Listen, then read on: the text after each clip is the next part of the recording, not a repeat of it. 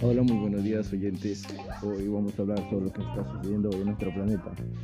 Bueno, hoy, 1 de junio, 10 y 36 am de la mañana, vamos a hablar sobre la de deterioración de, nuestro, de nuestra salud y la mala contaminación que hay hoy en día. Bueno, la gente no toma conciencia que al botar basura podemos traer diferentes enfermedades y también las fábricas que son la causa de que todo el planeta esté mal, esté en muy mal estado. Bueno, vamos a hablar que si nosotros contraemos diferentes enfermedades por culpa de la mala contaminación, el ser humano puede dejar de existir.